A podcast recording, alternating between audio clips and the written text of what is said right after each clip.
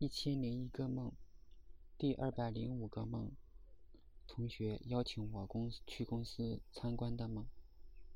有天，同学邀请我去公司参观，恰好赶上例会，同学邀请我旁听。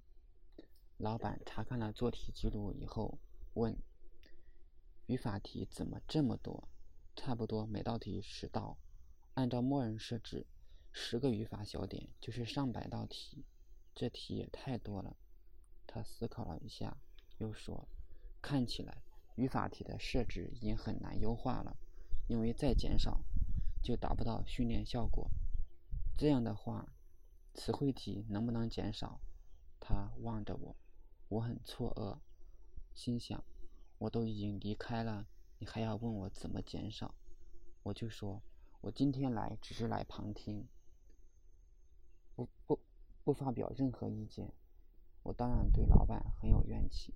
他听了我的话，反问同学：“你让他来干什么？来了又不能做事。”同学没有回答。老老板转过头不再看我，他让李伟想办法，而李伟也很为为难，但是还是接受了。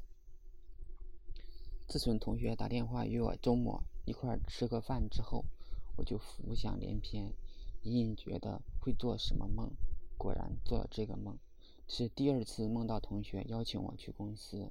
当然，每次我我都跟老板的气场不合，我自己也不明白为什么，总觉得老板是聪明人，可是怎么能做傻事呢？